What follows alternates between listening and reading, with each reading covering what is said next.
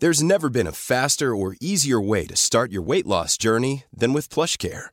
PlushCare accepts most insurance plans and gives you online access to board-certified physicians who can prescribe FDA-approved weight loss medications like Wigovi and Zepbound for those who qualify. Take charge of your health and speak with a board-certified physician about a weight loss plan that's right for you. Get started today at plushcare.com slash weight loss. That's plushcare.com slash weight loss. plushcare.com slash weight loss. Porque el mundo actual no se entendería sin la economía y los negocios. Acompaña a Mario Maldonado, el columnista de negocios más joven y objetivo del periodismo financiero, en su programa Bitácora de Negocios.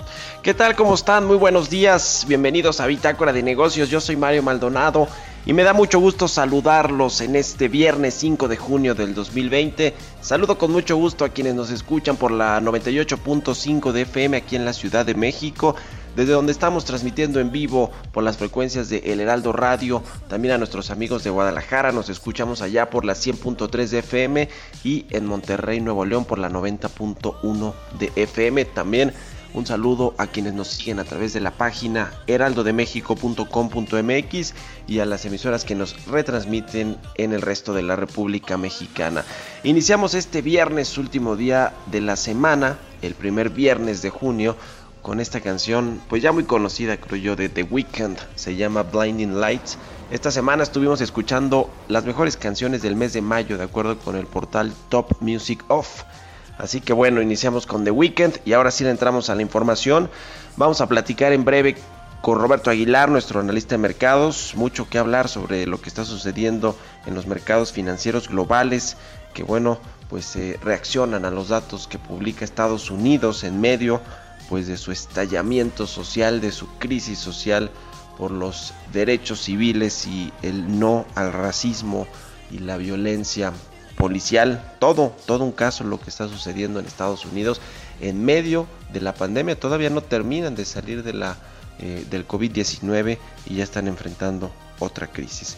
Nos va a hablar también de que Trump precisamente busca ampliar todavía más el plan de estímulos económicos de Estados Unidos, un barril sin fondo auténticamente, pero hay una crisis no solo pues de liquidez para las familias, sino pues una crisis también de demanda, de oferta y demanda es un problema bastante complicado el que se tiene que resolver en Estados Unidos y en muchos otros países, México no es la excepción tampoco. Platicaremos también con Julia González, asociada del Consejo Mexicano de Asuntos de Negocios de Comexi, sobre el tema petrolero, los recortes de la OPEP, que bueno, pues eh, eh, a ver si están funcionando los, los referenciales ya del del TEC, del WTI, del Brent, de la mezcla mexicana, pues han repuntado en las últimas eh, semanas, en los últimos días, pero bueno, pues habrá que ver qué, qué viene en la nueva reunión de la OPEP. hablaremos con Eduardo Solís, miembro del Consejo Directivo de la Confederación de Cámaras Industriales de la República Mexicana, la CONCAMIN, pues sobre sobre el asunto de las armadoras, no están listas todavía para cumplir estas reglas del TEMEC que van a entrar en funcionamiento a partir del primero de julio. Estas letras chiquitas y toda la reglamentación y normatividad del nuevo acuerdo comercial con Estados Unidos y Canadá, pues va a entrar en funcionamiento y las armadoras luego de este cierre de sus actividades, pues no están listas para cumplir todo esto. Vamos a platicar de eso con Eduardo Solís. Y bueno, y bien también pues hablaremos como todos los viernes con Jimena Tolama, la editora en jefe del CIO.com sobre pues la amenaza que viene para las cadenas de cine, no solo porque no van a poder reabrir pronto, sino porque pues el streaming y estas plataformas cada vez son una mayor competencia más importante para ellos. Y nos va a hablar también de SoftBank, este fondo de inversión para apoyar startups lideradas por personas de color en medio pues de toda esta nueva ola social en los Estados Unidos. Así que quédese con nosotros aquí en Bitácora de Negocios, ya es viernes, se va a poner bueno. Lo dejo con el resumen de las noticias más importantes con las que usted tiene que amanecer este día.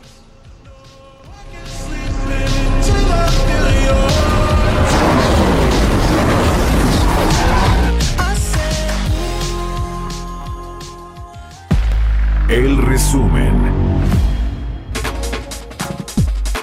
La Secretaría de Hacienda informó que intercambió deuda por un total de 80.492 millones de pesos con el objetivo de mejorar el perfil de vencimientos de la deuda del gobierno federal en moneda local. El Banco Interamericano de Desarrollo recomendó que el acceso a los fondos de pensiones debe ser una herramienta de última instancia y sugirió buscar soluciones que no impliquen su uso para sufragar los costos provocados por la crisis del COVID-19. Francisco Cervantes Díaz, presidente de la CONCAMIN, lamentó no haber logrado acuerdos con el gobierno federal en el contexto de las afectaciones por el paro de labores, lo cual se traduciría en una alta mortalidad de empresas, pérdida de empleos y baja en captación de ingresos públicos. Economistas de Citibanamex advirtieron que el coronavirus está intensificando los riesgos para la calificación de México, sin embargo, aún hay tiempo y forma de evitar un evento de calificación crediticia. Intercam calcula que las pérdidas que tendrán las líneas aéreas en México por la pandemia se estiman en 6.4 mil billones de dólares, lo que equivale a una baja de 45% respecto a los ingresos obtenidos en 2019. El Consejo Mundial de Viajes y Turismo advirtió que en el sector 100 millones de empleos se han perdido por los efectos negativos del COVID-19, siendo la emergencia sanitaria cinco veces más grande que la crisis financiera que se vivió a nivel global en 2008. Bitácora de negocios. El editorial.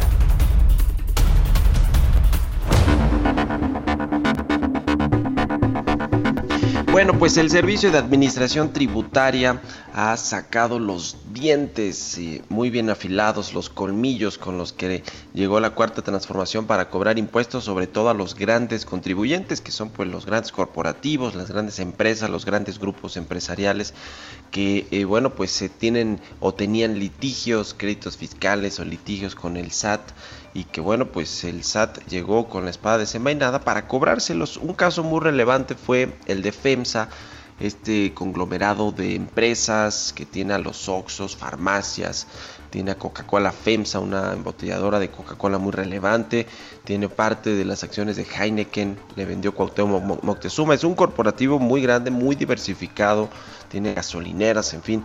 Eh, bueno, pues este corporativo lo encabeza José Antonio Fernández, el Diablo, eh, bueno, un empresario muy relevante del grupo Monterrey, del grupo de los 10, un empresario muy importante pues de, las familias, eh, emparentado pues con, una de las familias más ricas de Monterrey, o la más quizá acaudalada.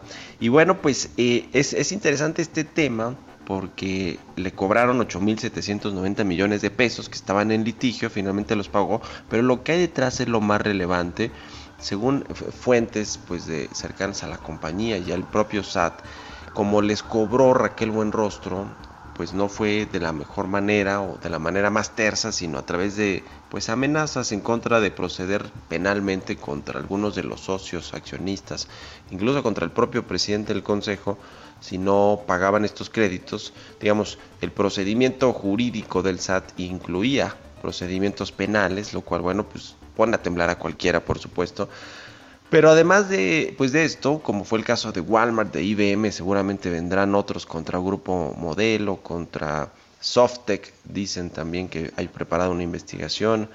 Eh, contra eh, pues algunas otras empresas, incluso el grupo Salinas, pero el asunto con FEMSA pues es más característico porque el presidente del Consejo Coordinador Empresarial, Carlos Salazar, quien ha estado muy o había estado muy cerca del presidente, pues resulta que él fue director y, funcionario de FEMSA durante 45 años, es pues una mano derecha del Diablo Fernández, la verdad, es, esa es la realidad. Y terminó mal con López Obrador, ¿se acuerda usted después de que pues dijo que le había cerrado la puerta al gobierno y que si la economía caía 10% pues iba a ser su culpa y también cuando le preguntaron pues el asunto de que si era momento de que AMLO dejara la presidencia, él dijo pues si es lo que queremos todos, vamos a organizarnos y en la revocación de mandato pues tenemos que traer a 30 millones de personas atrás para poder quitársela. En fin, todo esto pues le cayó como balde de agua fría, de agua helada al observador y le cerró efectivamente las puertas. Pero además de Carlos Salazar, pues está Poncho Romo, que no se lleva bien con el grupo Monterrey y que no se lleva bien, o menos se lleva bien con el Diablo Fernández, que bueno, pues eh, también eh, habría tenido que ver. Y el que le puso la cereza al pastel, ¿quién creen que fue? Pues Carlos Ursúa, el exsecretario de Hacienda. ¿Por qué? Pues porque se fue a trabajar con el Diablo Fernández al TEC de Monterrey después de que renunció con esta carta estridente, ¿se acuerda usted? En la que acusaba pues entre otras cosas al gobierno federal, al presidente de intrometerse en la política económica y de tomar decisiones erráticas, erróneas, que pues daban al traste con muchos proyectos y con mucho de la política económica. Bueno, pues Carlos Ursúa ahora trabaja ya en el TEC, dicen que muy pegadito con Alejandro Poiré, el exsecretario de Gobernación, con Felipe Calderón en la Escuela de Ciencias Sociales y Gobierno, que lidera Poiré, el eh, Carlos Ursúa pues trabaja en otra área, pero aquí en la Ciudad de México. Y bueno, pues estarían armando un proyecto político eh, o entrenando a candidatos a elección popular, elecciones populares. Pues ahí está la crónica, la historia detrás del pleito entre FEMSA y el SAT. Pero bueno, esto apenas comienza, ¿eh? esta cacería o este reclamo del SAT, que a veces yo creo que es muy legítimo que las grandes empresas paguen sus impuestos como los tienen que pagar pero bueno, pues veremos muchas más historias similares. Vámonos con los mercados financieros. ¿Usted qué opina? A ver, escríbame a mi cuenta de Twitter, arroba Mario Mal, ahí espero sus comentarios. También en la cuenta arroba Heraldo de México. Son las 6 con 12, vámonos ahora sí con Roberto Aguilar. Mercados bursátiles. Mi querido Roberto Aguilar ya está en la línea telefónica. ¿Cómo estás? Buenos días, Robert, adelante. ¿Qué tal, Mario? ¿Cómo estás? Muy buenos días. Bueno, pues verdes días y también pues felicidades anticipadas por tu cumpleaños. Un abrazo, Mario, que te la pases muy bien.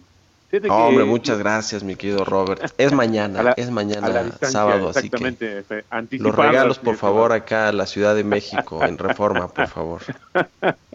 Excelente, Mario, un abrazo. Adelante, pues mi querido Robert. Que los mercados financieros globales retomaron su tendencia positiva, alentados justo por mayores signos de reactivación económica y apoyo de los gobiernos. Las bolsas asiáticas, por ejemplo, se perfilaban a lograr su mayor aumento semanal desde el 2011. Los mercados europeos todavía impulsados por el plan de estímulos del Banco Central que anunció ayer y la disposición de hacer lo que sea por alentar a la economía y los futuros de las bolsas de Estados Unidos reportan alza. Sin embargo, Mario, algunos inversionistas decidieron tomar ganancias anticipadas al dato de la nómina no agrícola de Estados Unidos que hoy se informa y que sería cercana a 20%, Mario. El dato más alto desde la década de los 30 y serían más de 29 millones de desempleos hasta marzo. Eso es histórico, lo que podría abrir, este es la, al final el dato que sí refleja más de manera más fiel lo que pasa con el aspecto laboral en Estados Unidos. Y bueno, pues hablando del empleo, datos mostraron que el número de estadounidenses que solicitaron el beneficio de desempleo cayó por debajo de los dos millones, que ayer decíamos que debajo de los dos millones sería una buena señal. Y esto fue la semana pasada, el registro de la semana pasada, por primera vez desde mediados de marzo, pero el total sigue siendo sorprendentemente alto con 42 millones de trámites en solo dos meses. Por otra parte, Mario, te comento que una nota de la agencia Bloomberg pues anticipa que el equipo del presidente Donald Trump prepara un nuevo paquete de estímulos económicos, sería por un trillón de dólares y podría concretarse el próximo mes. Apenas en mayo se había aprobado ya otro paquete y también esto viene siendo impulsado, Mario, pues justamente por los demócratas que trabajan en un paquete justamente para ayudar a las pequeñas y medianas empresas de aquel país. Bueno, mañana, Mario, va a ser la reunión de la OPEP y la OPEP Plus para extender por un mes más el recorte de la producción petrolera. Hay una editora que sigo, que se hizo muy famosa con este seguimiento, la editora de un medio especializado que se llama Energy Intel, que anticipa que hay signos tempranos, Mario, de que México podría objetar la ampliación del plazo por la política del presidente de lograr la autosuficiencia petrolera con el fortalecimiento del sector. A ver qué, qué pasa con esta reunión que te digo está programada para el día de mañana y si no sale otra vez la secretaria de Energía con un papelito como el de la vez pasada, estaremos pendientes a ver qué, qué sucede. Y bueno, desde un dato también muy relevante, Mario, es que la industria de envío de contenedores, estas grandes navieras que mueven cerca de un trillón de dólares al año en mercancías en todo el mundo, están aplicando una estrategia para enfrentar el cierre de economías y el desplome de la demanda. ¿Qué fue lo que hicieron? Pues redujeron el número de viajes bajaron la velocidad de navegación de sus embarcaciones y están tomando rutas más largas alrededor de África para evitar las tarifas del paso, por, por ejemplo, del canal de Suez. Así ayudan a regular el excedente de inventarios y que los importadores puedan retrasar los pagos realizados a la entrega se tardan más, creo que es interesantísimo lo que están haciendo y sobre todo la importancia que tiene por el flujo del intercambio comercial. Y un tema también importante, Mario, es que cambie su último momento en normas sobre la ampliación de reglas de origen en el sector automotriz del TEMEC, pues se estarían complicando, ya vas a hablar más tarde con los especialistas sobre este tema, pero creo que vale la pena hacerlo, que no va a ser tan tersa esta situación de la llegada del TEMEC y más en el sector automotriz, que es uno de los principales, uno de los protagonistas en este acuerdo. Y un dato también importante, Mario, es que luego de la que se completara la compra de este de esta empresa mexicana Red de Carreteras de Occidente por parte de Avertis, que es un operador global de carreteras y HIC, una firma de inversión que gestiona las reservas internacionales del gobierno de Singapur, pues ya se está anunciando que están solicitando la cancelación del registro de esta compañía en la Comisión Nacional Bancaria de Valores, así es que una empresa más que deja la bolsa Red de Carreteras de Occidente. El tipo de cambio, Mario, cotizando en 21.76 en estos momentos, se dieron a conocer dos datos en México. El primero, la inversión fija bruta de marzo, una caída anual de 11% y de 3% respecto a febrero, y todavía no vemos el efecto del coronavirus, pero eso sí, ya venía mal este dato desde meses atrás, y también el indicador mensual del consumo privado en el mercado interno de marzo, que bajó en términos anuales 2.8%, pero insisto, ninguno de estos indicadores todavía con el efecto del coronavirus en México, Mario. Pues ahí está el tema, mi querido Robert, pues muy interesante aquí. ¿Cómo ves el asunto del SAT en un minutito con las empresas pues, y el eh, cobro de Raquel Buenrostro? Mira, la cuestión es que lo, lo más importante es que hay, haya tantas empresas y tanto dinero que no hayan pagado siendo que uno, por ejemplo, como eh, contribuyente cautivo, pues no, no, no hay elección.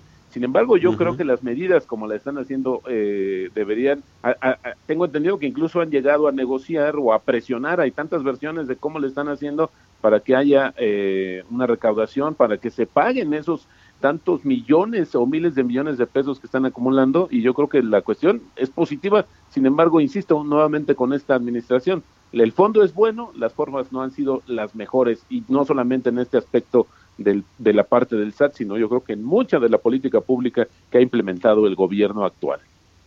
Ahora sí que citando al clásico, los moditos, ¿no, mi Robert? Exactamente. Los moditos, bueno. Gracias, Roberto. Un abrazo, Mario. Buenos, días. Roberto Aguilar, sígalo en Twitter, Roberto AH, son las 6 con 18 minutos. Mario Maldonado en Bitácora de Negocios.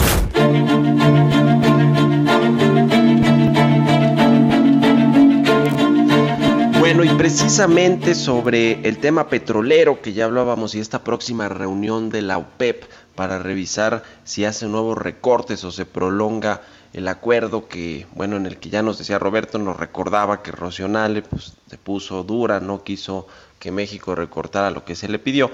Pero bueno, a ver si continúa esto o no, eh, qué va a suceder con eh, los precios del petróleo y la oferta y la producción que tienen pues, los principales países. Vamos a platicar de esto con Julia González, asociada del Consejo Mexicano de Asuntos Internacionales, a quien me da gusto saludar. Julia, ¿cómo estás? Buenos días. Mario, buenos días. Muy bien, ¿tú? Qué gusto tenerte en el programa. Cuéntanos ¿Cómo ves este asunto de la, de la OPEP, la nueva reunión, los nuevos acuerdos que podrían eh, pues salir de esto? Ya hay, hay varios países que se han, eh, eh, pues, pues han dicho que quisieran prolongar los recortes que ya negociaron hace pues unos, unas, unas semanas, un par de meses. Mario, yo pienso que esta va a ser una decisión muy interesante porque la OPEP tiene que tomar en cuenta muchos factores, ¿no? En primer lugar, los inventarios de petróleo todavía son altos y la pandemia ha probado ser completamente impredecible. Eh, dicho eso, la OPEP tiene dos opciones. Puede seguir recortando por otros tres meses, porque sí han subido los precios. Realmente, el acuerdo se tomó en abril cuando se llegó a un mínimo histórico del precio del petróleo OPEP de 17.64 dólares. A la fecha ya subió a 34.32 dólares, que es el doble, pero no ha llegado a lo que costaba a principios de año, que era 65.11 dólares. Entonces, la OPEP podría decidir continuar con este recorte, hasta que bajen los inventarios y suba aún más el precio. Pero el tema de esperar a que suba un poco más el precio es que entonces se le va a dar entrada a lo que se conoce como el shale industry. El shale industry es el shale oil y el shale gas, que básicamente se produce por Estados Unidos y por Canadá y que ha, ha modificado el panorama energético mundial. Y Rusia se ha manifestado varias veces a favor de tomar medidas para promover la quiebra de este tipo de industrias. No, finalmente el shale industry es una industria nueva que está ahorita en juego. No es la primera vez que el shale industry está en juego. En 2014 con la baja de petróleo ya había ocurrido, con la baja del precio del petróleo ya había ocurrido y tienen en contra que no han tenido acceso al mercado europeo y que no están tan organizados como la OPEP. Es una decisión muy difícil, honestamente. Y México, ¿cómo ves el caso de México? Porque, eh, bueno, pues eh, vimos allá a la secretaria de Energía Rocionale con esta intención de no recortar más que 100 mil eh, barriles de, crudo de petróleo diario. ¿Cómo ves la, la, posición de México también tomando en cuenta que el precio de la mezcla mexicana pues ya ha repuntado considerablemente? Sí, el precio de la mezcla mexicana ha repuntado. Y lo que quiero decir es que si bien México se había comprometido a recortar 100 mil barriles de petróleo al día, el mes pasado recortó 29 mil de más. Y uno debe de preguntarse si esto viene por la decisión de la OPEP del recorte o simplemente por las condiciones del mercado. Finalmente, el petróleo, la demanda del petróleo disminuyó un tercio desde el principio de la pandemia, que es muchísimo. Los recortes, nada más para tenerlos clarísimos, representan el 10% de la producción de petróleo a nivel mundial. Ya, sí, sí, sí, es muy importante. Pues qué, qué, qué, caso, ahí veremos a México cómo juega sus cartas, pero este dato que nos, que nos das a conocer es muy interesante, recortó más de los 100 mil barriles de petróleo que se comprometió ante la OPEP y que bueno, a Estados Unidos en teoría le iba a ayudar con los otros 200 o 250 mil. Pero bueno, pues eh, ahí está el tema de la oferta, eh, eh, de la demanda, perdón, ese es el asunto, sigue habiendo o va a seguir habiendo mucha oferta y no tanta demanda no se va a reactivar como pues como se prevé con esta nueva normalidad, ¿no? Y ese es el problema para Pemex. Exactamente, y es el tema de que todavía hay inventarios. Finalmente, cuando se cuando los inventarios empiecen a bajar, el recorte va a tener un mayor impacto. Pues interesante, te agradezco mucho Julia González, asociada de Comexi, que nos hayas tomado la llamada aquí en Bitácora de Negocios. Muy buenos días. Al contrario, Mario, gracias por recibirnos. Hasta luego. Bueno, pues ahí está el asunto de la OPEP y lo que está pasando con la pues con la política energética de México, por cierto, allá han habido fotos de dos bocas, de cómo va la refinería de dos bocas que está impulsando Rocional en lo particular, pues está inundada, inundadísima. Si usted puede echarle ojo ahí a las redes sociales y buscar videos de dos bocas, en fin, vamos a ver qué pasa con este proyecto que pues ha sido tan cuestionado desde el principio. Son las 6 con 24 minutos, vamos a hacer una pausa y regresamos con más aquí a Bitácora de Negocios.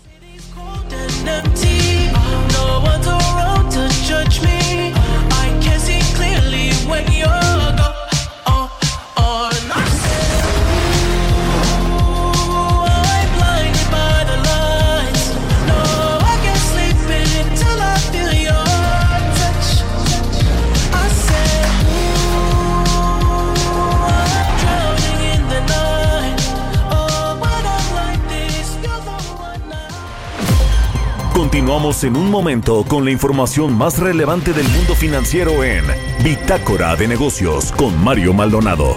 Regresamos. Heraldo Radio.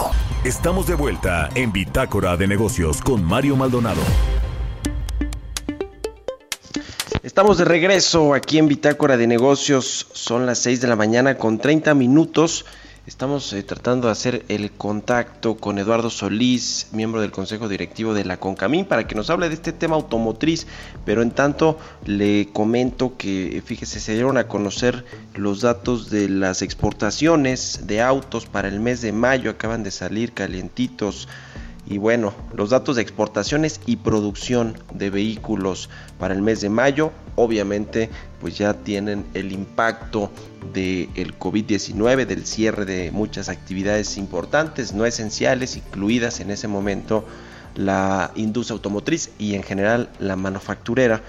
Bueno, pues la fabricación de autos, fíjese nada más, cayó 93.68% a 22.119 eh, vehículos y los envíos de autos al extranjero, es decir, las exportaciones cayeron 95.05% a 15.088 vehículos. Así los datos que se acaban de reportar de último minuto.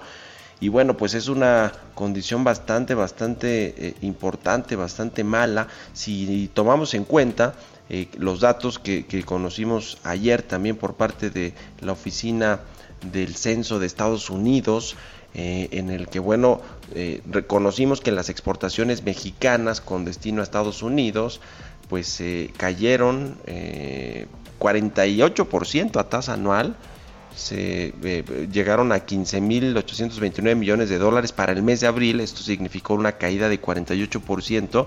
Y con esto México dejó de ser el principal socio comercial de los Estados Unidos. Se acuerda que ya por varios meses había eh, pues México logrado colocarse como el principal socio comercial de nuestro vecino del norte, arriba de Canadá y de China, que bueno, hay una pelea importante entre eh, México, Canadá y China para ver quién es el principal socio comercial de Estados Unidos. Bueno, pues con esta caída de exportaciones de 48% en el mes de abril de las exportaciones mexicanas, bueno, pues nuestro país pasó al tercer lugar debajo de Canadá y de China en cuanto a socio comercial de los Estados Unidos.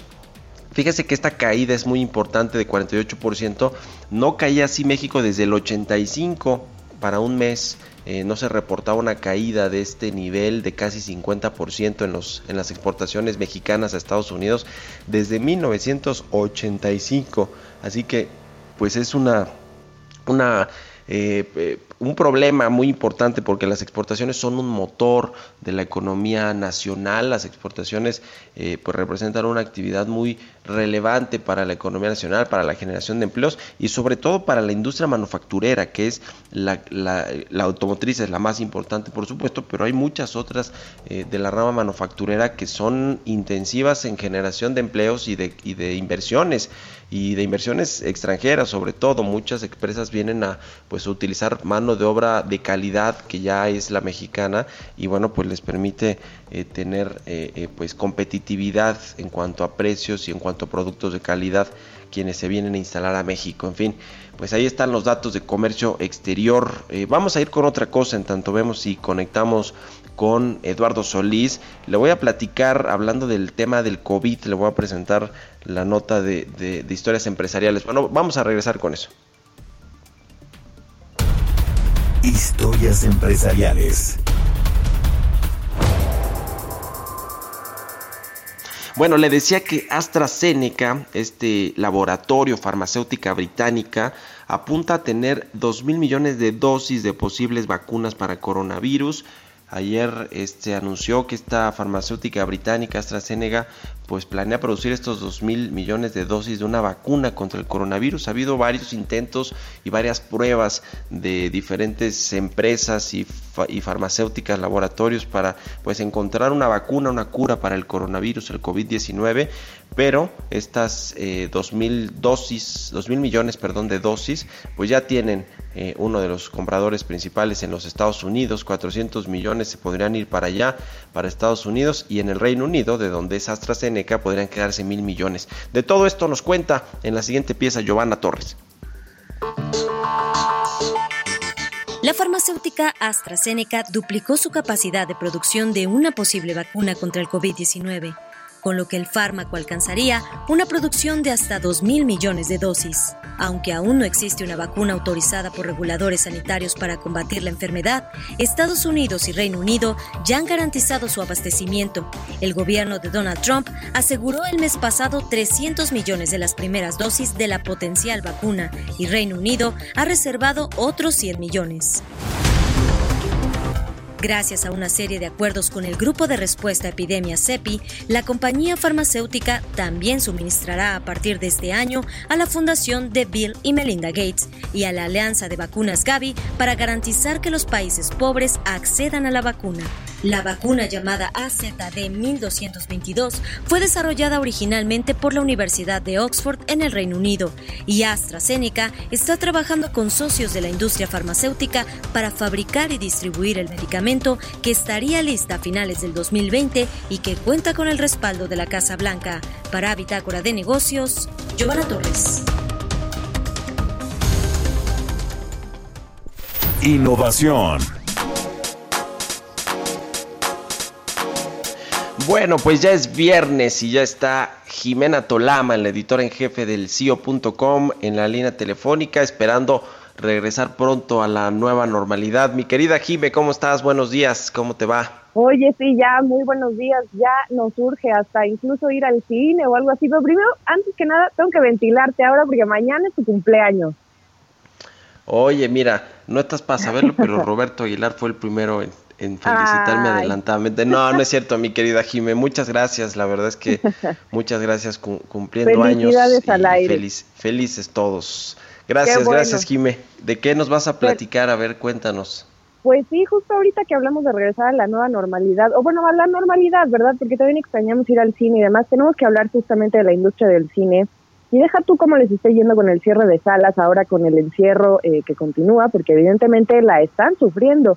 Lástima que Cinemex y Cinépolis no son empresas públicas, porque podríamos darnos cuenta del daño que ha hecho la cuarentena a estos negocios que iban viento en popa todo el año pasado, ¿eh? con todo y el streaming. Pero es justo ahí a donde quiero llegar, al streaming. Vámonos poniendo en contexto. En Estados Unidos ahorita suceden dos situaciones que nos presentan cómo podría ser o hacia dónde va el negocio del cine. Primero, el pleito entre las cadenas de cine y las distribuidoras como Disney o Universal. Te voy a ejemplificar. Antes, si tú hiciste una película, dependías completamente de las salas de cine para, para proyectarla y recaudar ingresos de la taquilla.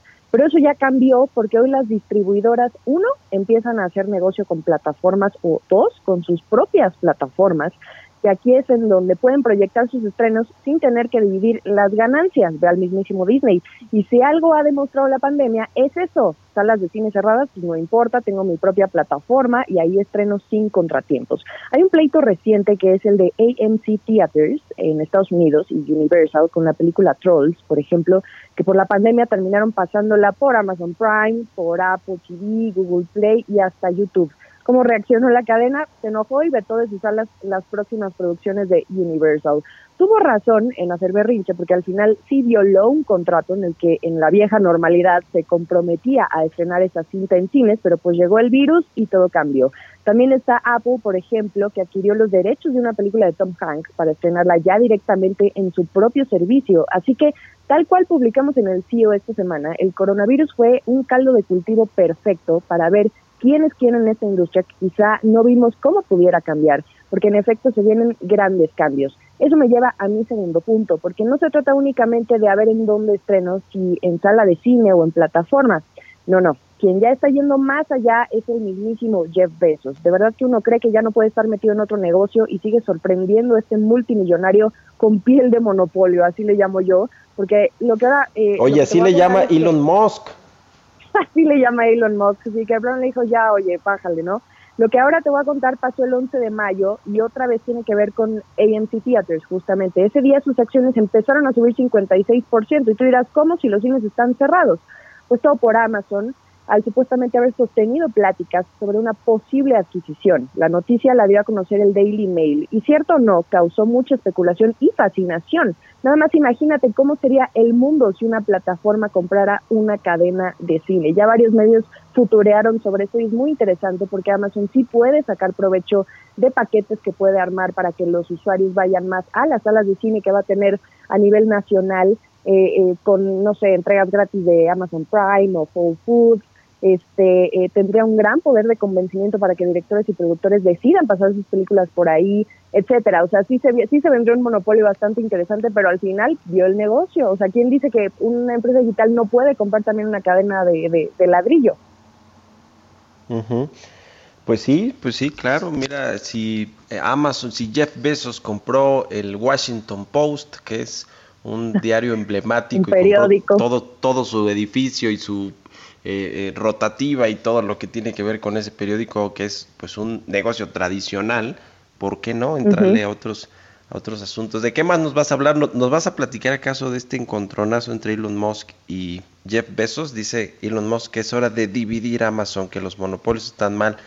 Pero bueno, no es nueva, ¿no? Esta pelea, este eh, eh, pues agarrón que se da Elon Musk con, con, con Jeff Bezos.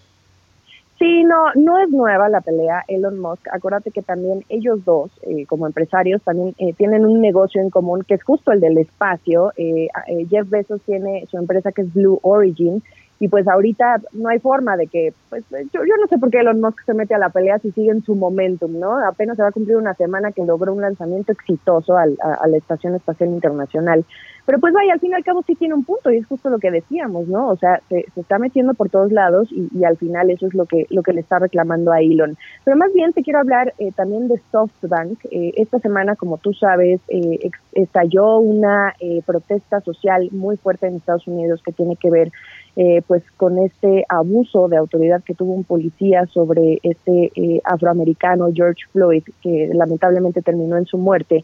Pero eh, a raíz de estas protestas son varias empresas las que han eh, lanzado diversos apoyos eh, para ver cómo, pues, de qué forma pueden ayudar. Y SoftBank, este fondo de inversión muy famoso, que, que apoya a muchas empresas innovadoras en Estados Unidos como Uber, como WeWork, eh, que, que, de hecho les ha ido bastante mal y que SoftBank ha, tenido bastante problema con, con eso últimamente porque eh, perdió mucho dinero, lanzará un nuevo fondo de 100 millones de dólares llamado Opportunity Grow, el cual solo va a estar destinado a invertir en compañías dirigidas por fundadores o empresarios de color. Es el más grande que se haya dedicado a apoyar únicamente a negocios dirigidos por gente de color. Esto le va a dar una vuelta a su imagen, sí, no sé si llamarlo oportunismo, pero pues es algo que definitivamente se necesita. ¿Cómo ves, Mario? Pues ahí está el tema, mi querida Jime. Muy bien, much, muchas gracias por, tus comentarios, como siempre. Oye, danos a ver tus redes sociales para que te siga la gente, pueda leer el CEO, etcétera. Sí, claro que sí. Mis redes sociales en Twitter me pueden encontrar como arroba Jimena Tolama y el CIO.com nos encuentran como arroba el CIO y por supuesto visiten la página. Ahí tenemos toda la información sobre lo que está ocurriendo ahorita con las cadenas de cine y pues también con este tema de las empresas que apoyan las protestas raciales en Estados Unidos. Muy bien. Oye, pues nada más queda como cine, me, me quedé pensando el autocinema, ¿no? Hay uno el aquí muy famoso, el Coyote se llama, una cosa así, que hemos presentado aquí algunas cápsulas, pero eh, es lo único que queda, pues, pues, si queremos regresar al cine, pues creo que es la única forma, y, y sí están reabriendo, ¿no? Estos autocinemas. Sí, bueno, aquí es el único eh, de las dos cadenas más importantes que nosotros tenemos, que son Cinemex y Cinépolis. Cinemex es la que sí se está animando a llevar las películas en este formato autocinema. Cinépolis se ha visto un poco más eh, conservadora, como que no, no le quiere entrar tanto a otro, o sea, se rehúsa, ¿no? A, a, hacer otros negocios en lo que todo esto eh, se mantiene en el encierro. De hecho, Cinemex ahorita, eh, eh, pues es muy interesante lo que está haciendo porque eh, eh, están, bueno, Cinepolis está llevando su dulcería vía Uber Eats para que al menos puedas ver las películas a través de su plataforma, ya ves que tiene Cinepolis Click, pues ahí ya, este, pues es una forma de ganar ingresos porque no hay forma, o sea, no hay forma, no hay forma de que estén ahorita abiertos. pero hay una cosa con la que sí te quiero concluir un especialista le dijo al CIO eh, esta semana en, en, esta serie de reportajes que hemos sacado que el coronavirus iba a hacer, o sea, va a acelerar ese proceso en el que los eh, cines y las plataformas de streaming sí, sí, va a haber un encontronazo necesario porque pues al final tienen las de ganar. Entonces, antes se pensaba que sería cosa de tres a cinco años, pero teniendo en cuenta la evolución que ya se está viendo en Estados Unidos, sí vamos a poder ver estas primeras alteraciones en, en los formatos o, o, los modelos de negocio de las salas de cine tradicionales. Va a ser un tema bastante interesante de observar eh, y, y, la audiencia yo creo que se va a dar cuenta una vez que regresemos a esta nueva normalidad, cómo va a ser quizá eh, que pues vean una película en el cine, pero lo mismo ya no esperen ese estreno en el cine, sino que ahora va a ser todo a través de una plataforma como va a ser el caso de Amazon o como Disney Plus. Viene un tema bastante interesante en ese sentido. Pues sí, la verdad es que muy, muy interesante. Muchas gracias, Jime. Muy buenos días. Gracias, Mario. Que estés muy bien. Hasta luego. Igualmente, Jimena Tolama, la editora en jefe del CIO.com. Interesante lo que nos dice con respecto a los cines y con respecto pues a SoftBank y sus inversiones en las startups. Oiga, pues mire, ayer usted sabe se dio a conocer este dato como todos los días de contagios y fallecimientos por coronavirus. Eh, pues muy lamentable el número de fallecimientos que, bueno, pues más allá de si es acumulado, si es registro de días anteriores, como lo dijo ayer el presidente, pues bueno, finalmente, son, son muertes este, muy, muy dolorosas para, para todos. Pero ayer fíjese que platicaba con Salomón Chertorivsky, quien fue secretario de Salud eh, Federal, y él eh, me decía, yo le planteaba, bueno, pues ante la situación de probablemente tuvo una mala gestión sí de la de la pandemia y una mala comunicación por parte de Hugo López Gatel desde, desde el inicio. Y bueno pues ya estamos en este nivel de 105 mil eh, contagiados confirmados eh, siguen aumentando a ritmos de 4 mil 4.400 nuevos contagiados por día y bueno, pues lamentablemente, muy, muy lamentablemente, se ha llegado al número de 2.545 fallecimientos por COVID-19. Ayer ya le comentaba, la cifra fue de 816 nuevos fallecimientos, eh, el segundo récord para un día, para el registro de un día. El, récord lo tuvimos eh, pues eh, el, el miércoles con esta cifra de más de mil muertos para un día. Y lo, lo que me decía Salomón Chertorivsky es que, bueno, ya estando en medio pues, de este problema, eh, lo que él ve como única solución prácticamente para pues darle vuelta a la crisis o para tratar de manejarla de nueva cuenta, pues es el confinamiento de, de, vuelta, de vuelta al cierre de las actividades económicas y sociales. Y que bueno, pues esto tendría que venir acompañado de una política económica ahora sí contracíclica, muy agresiva en las transferencias de recursos a las familias, a las empresas, seguros de desempleo, este salario solidario que ha puesto sobre la mesa la iniciativa privada y que bueno, pues se contenga la pandemia y se puedan reabrir las actividades como está sucediendo en la mayoría de los países una vez que se controló la pandemia y los contagios. En fin, son las 6 con 47 minutos, vamos a ir con la información internacional. Portales Internacionales.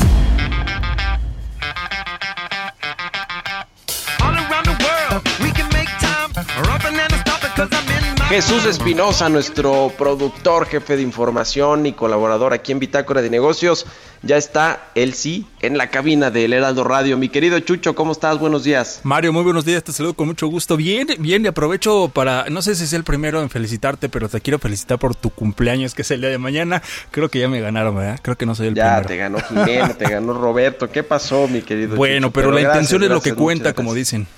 Por supuesto que sí. No, te agradezco, te agradezco. 25 primaveras para Omar Maldonado.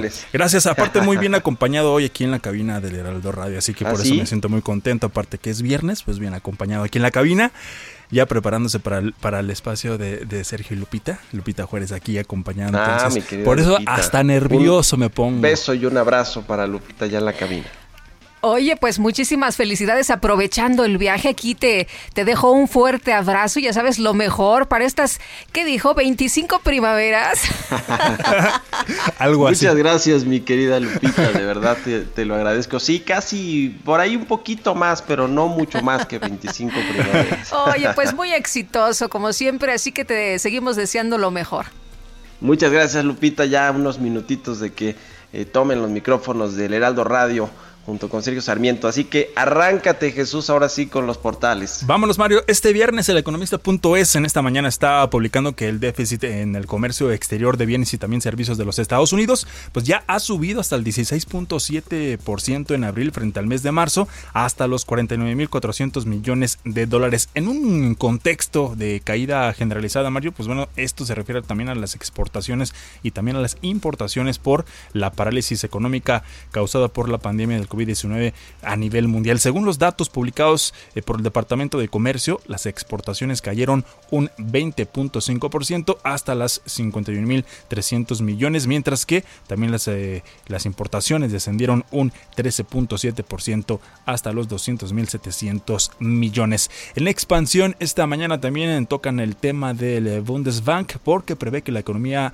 alemana se va a contraer un 7% este año, pero crecerá de nuevo nuevo un 3% para 2021 y se espera un 4% para el 2022. También está considerando que las medidas adoptadas por el gobierno alemán van a contribuir notablemente a esta estabilización. El Bundesbank publicó hoy sus nuevas proyecciones semestrales macroeconómicas de crecimiento y también de inflación. En diciembre del año pasado, por ejemplo, el Banco Central de Alemania pronosticó que la economía alemana crecería este año un 0.6%, lo que se ha producido una fuerte revisión a la baja para 2021 y también para el 2022. El Bundesbank pronosticó un crecimiento de un 1.4% respectivamente, por lo que también se ha producido una fuerte revisión al alza como consecuencia de la recuperación a la recesión profunda en el segundo trimestre. Y cerramos con el Financial Times eh, esta mañana de viernes, Mario, porque también las acciones europeas suben suben esto a medida que los inversores dan la bienvenida al nuevo estímulo del Banco Central Europeo. Por ejemplo, el crudo Brent supera y está por arriba de los 40 después de que la OPEP, ya lo comentábamos en la primera parte de este espacio, pues acuerde una reunión de fin de semana para discutir los recortes de producción. Y los inversores también ya están inyectando, inyectando 22.500 millones en fondos de bonos estadounidenses. La infusión de efectivo durante la semana pasada es la más alta que se tiene registro. Bueno, esto tomándolo en cuenta y haciendo la comparación desde el año 2007. Mario, así la situación en este viernes con los portales internacionales, como siempre revisándolos en tiempo real. Y también me sumo a lo que de platicabas con Jimena Tolama, ya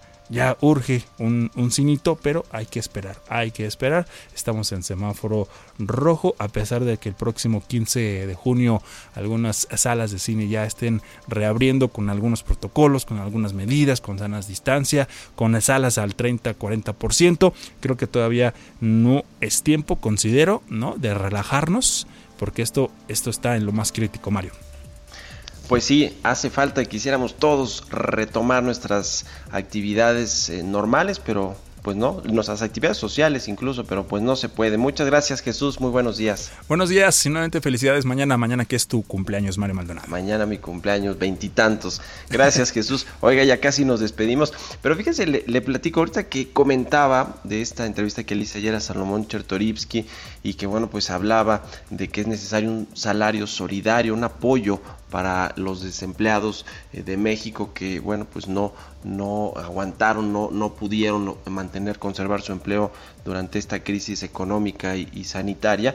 Fíjense que analizando la propuesta de Mario Delgado el coordinador de los diputados de Morena con respecto a las Afore y que se puedan retirar hasta 3.308 pesos de las subcuentas de Afore y también de la subcuenta de vivienda del Infonavit pues eh, ya los expertos dijeron que no es necesariamente una buena medicina para el mal del desempleo y para quienes tienen sus ahorros. Lo que dicen los expertos es que lo más eh, prudente por parte del gobierno federal pues es implementar eh, un salario pues solidario, un apoyo al salario para los desempleados, al menos en los próximos cuatro meses, como lo propone la iniciativa de Mario Delgado, y no pues recurrir a este eh, eh, ahorro de los trabajadores, porque los que menos tienen, los que menos ahorro han generado, pues son los que prácticamente se quedarán sin pensión.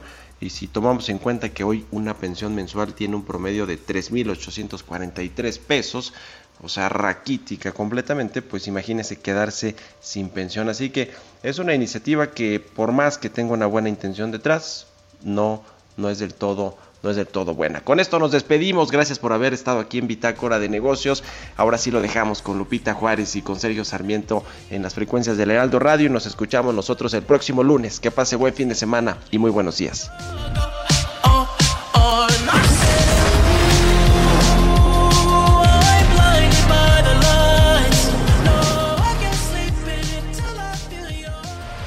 Esto fue Bitácora de Negocios con Mario Maldonado, donde la H suena y ahora también se escucha. Una estación de Heraldo Media Group. Deserves the best, and there's no better place to shop for Mother's Day than Whole Foods Market. They're your destination for unbeatable savings, from premium gifts to show-stopping flowers and irresistible desserts. Start by saving 33% with Prime on all body care and candles. Then get a 15-stem bunch of tulips for just $9.99 each with Prime. Round out Mom's menu with festive rosé, irresistible berry chantilly cake, and more special treats. Come celebrate Mother's Day at Whole Foods Market.